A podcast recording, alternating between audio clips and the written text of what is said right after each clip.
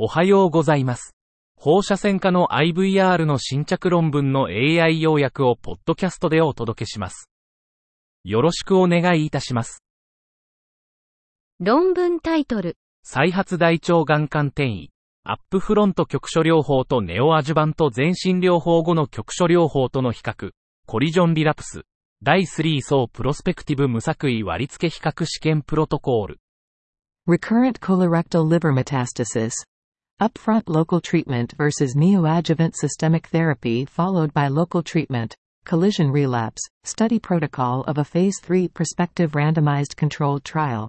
目的、コリジョンリラプス試験は、再発 CRLM 患者に対し、新規全身療法後の再局所治療、熱アブレーションまたは外科的切除が、再局所治療のみに比べて優れているかを検証する。方法、第3相多施設ランダム化比較試験で、360名が参加。主要評価項目は全生存期間。副次評価項目、遠隔無進行生存期間、局所主要無進行生存期間、全身療法関連毒性、手続き関連の合併症、死亡率、入院期間、疼痛評価、生活の質、費用効果費、カリー。議論、新規全身療法の追加が再局所治療のみに比べて優れていれば、生存期間延長と無病生存期間の増加が期待されるが、副作用のリスクもある。証拠レベル、レベル1、第3層試験。登録番号、NCT05861505。2023年5月17日。論文タイトル、人工知能による医療の高度化。テノフェス2022での腹部救急データセット。TR アンダーバーアブダメンアンダーバーラットアンダーバーエマージェンシーの解析。Elevating healthcare through artificial intelligence. Analyzing the abdominal emergencies dataset. TR underscore abdomen underscore rad underscore emergency. At the TEKNOFEST 2022. TEKNOFEST 2022の医療 AI コンペで、腹部緊急事態の多クラス分類にコンピュータビジョン技術を用いた。データセットはトルコ保健省の e ナビズと国家テレラジオロジーシステムから抽出し、匿名化後、10人の放射線科医がアノテーションを実施。F1 スコア、予測バウンディングボックスと GT ボックスの交差比率から算出、で評価。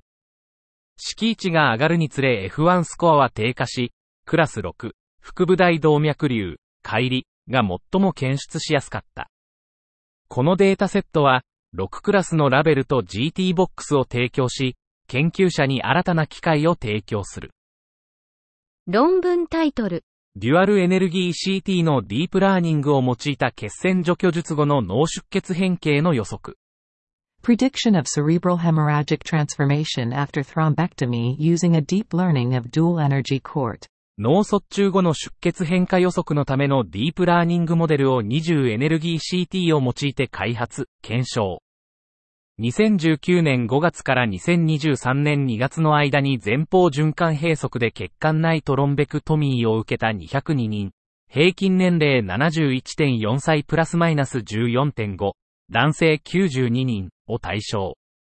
モデルは5倍交差検証で AUC0.867。95%CI、0.815、0.902、テストデータセットで AUC0.911、95%CI、0.774から1.000を示した。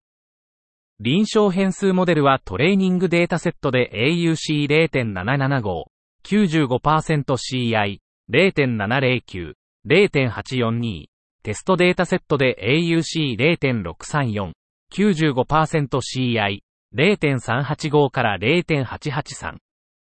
20エネルギー CT 上の溶土漏出は血液脳関門の破壊を示し、出血変化の重要な予測因子である。論文タイトル、磁気共鳴ガイド過収束超音波による本体性新鮮治療における標的選択のための4トラクトグラフィ確率的手法。Four-tracked probabilistic tractography technique for target selection in essential tremor treatment with magnetic resonance guided focused ultrasound. MRG ファスによる本体性新鮮 ET 治療における4経路確率的トラクトグラフィー技術の経験を報告。2022年2月から2023年2月までの患者43名、中央値年齢72歳、女性22名を後ろ向きに分析。CRST による新鮮改善は3ヶ月で優位。CRST やプラス B 手の新鮮22から4、C 部分16から3、6ヶ月でも持続。副作用は少なく、知覚麻痺4.1%、客観的歩行障害12.5%、平均操作時間は68.7プラスマイナス24.2分。4経路トラクトグラフィーは個体差を減少させ、良好な臨床成績と短い手術時間を提供。論文タイトル。孤立性子宮筋腫の治療における配布と6フッ化硫黄マイクロバブルの併用。系統的レビューとメタ分析。Combination of HIFU with sulfur hexafluoride microbubbles in the treatment of solitary uterine fibroids. A systematic review and meta-analysis. 目的。硫黄6フッ化物マイクロバブルを用いた超音波ガイドした高強度焦点超音波、配布による子宮筋腫治療の効果と安全性を評価。方法。配布単独と配布マイクロバブル併用の比較研究を2022年4月まで検索し、標準化平均差、SMD や相対リスク、RR を算出。結果、7つの研究が含まれ、901人の患者、併用群519人、配布単独群382人が対象。併用群は配布単独群に比べエネルギー消費が少なく、治療時間と音響化時間が短縮。SMD イコール2.60、95%CI、4.09、1.10、P イコール0.0007セミコロン SMD イコール2.11、95%CI、3.30、0.92、P イコール0.0005。結論。硫黄6フッ化物マイクロバブルは子宮筋腫の配布治療を強化し、加速するために安全に使用できる。臨床的意義、配布と硫黄6フッ化物マイクロバブルの併用は、子宮筋腫患者にとって有望な非侵襲的治療選択肢である。論文タイトル。慢性完全閉塞経皮的感動脈インターベンションにおける感動脈 CTA の付加価値、系統的レビューとメタ解析。The added value of coronary CTA in chronic total occlusion percutaneous coronary intervention, a systematic review and meta-analysis.